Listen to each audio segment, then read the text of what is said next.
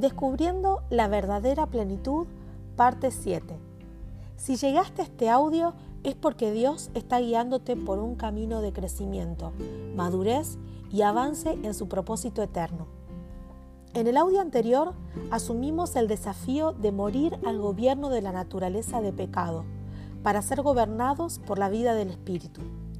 Ya hablamos de que el propósito eterno es ser imagen y expresión de Dios en la tierra, para que muchos puedan conocer su amor por medio de nosotros y anunciar que Dios reconcilió al mundo en Cristo y que ya no hay condenación para los que están unidos a Él, porque han sido crucificados juntamente con Cristo y resucitados en Él para ser parte de ese propósito.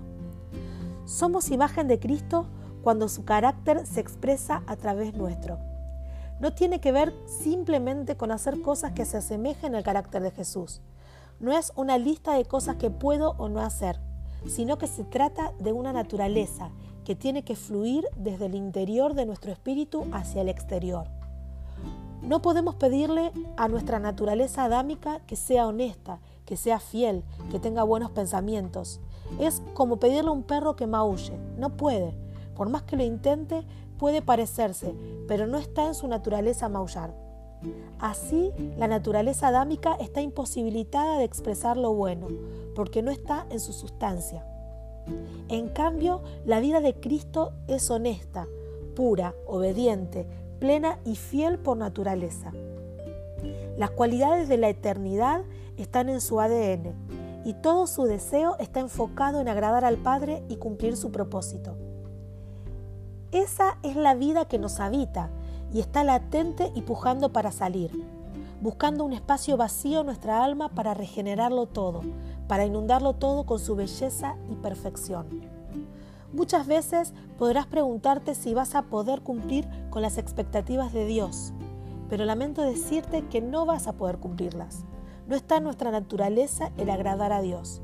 Por eso Él depositó la vida de su Hijo en nosotros, para que podamos disfrutar de la plenitud que nos trae el volver al diseño por el cual fuimos creados. Ahora podemos ser todo lo que Dios pensó en el momento de crearnos. Por la vida de su Espíritu en nosotros hemos recuperado todo lo que se perdió en el huerto del Edén.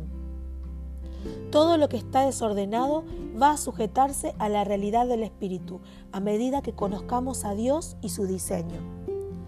El conocimiento no es un fin en sí mismo, sino el primer paso para que la vida de Cristo comience a llenarlo todo.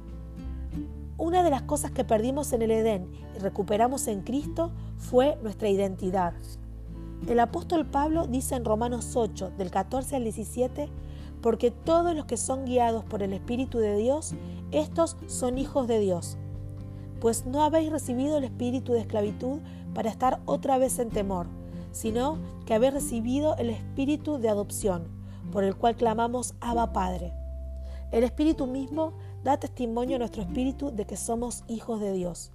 Y si hijos, también herederos, herederos de Dios y coherederos con Cristo, si es que padecemos juntamente con Él, para que juntamente con Él seamos glorificados. Quienes somos gobernados por la vida del Espíritu, somos adoptados como hijos de Dios el Padre nos adoptó haciéndonos participantes de la vida de Cristo. Dios nos ve como hijos porque somos parte de su Hijo Cristo Jesús. Cristo está en nosotros restaurándolo todo y nosotros estamos en Él, siendo parte de su cuerpo, su iglesia, es decir, somos uno con Él. Ya no somos huérfanos sin origen. Nuestro origen es Dios. Él nos dio su ADN, la vida de su Espíritu, para que caminemos en su propósito eterno sin temor. Nuestra identidad es la de hijos de Dios y herederos con Cristo, ya que por ser parte de su Hijo también tenemos parte en la herencia, como también podemos disfrutar de las riquezas espirituales del Padre. ¿Y cuáles son estas riquezas? Las iremos descubriendo en los próximos audios. Te invito a que hablemos juntos con Dios. Qué maravilloso es saber que no soy huérfano, que me adoptaste y me diste tu naturaleza que no tengo que andar errante por la vida, sino que soy guiado por tu Espíritu. Soy tu Hijo en Cristo, soy amado en Cristo y soy una nueva criatura en Cristo Jesús. Que tu sabiduría me haga entender todo lo que en este tiempo quieres enseñarme. Estoy dispuesto a seguir avanzando, a seguir conociéndote y a caminar en tu verdad.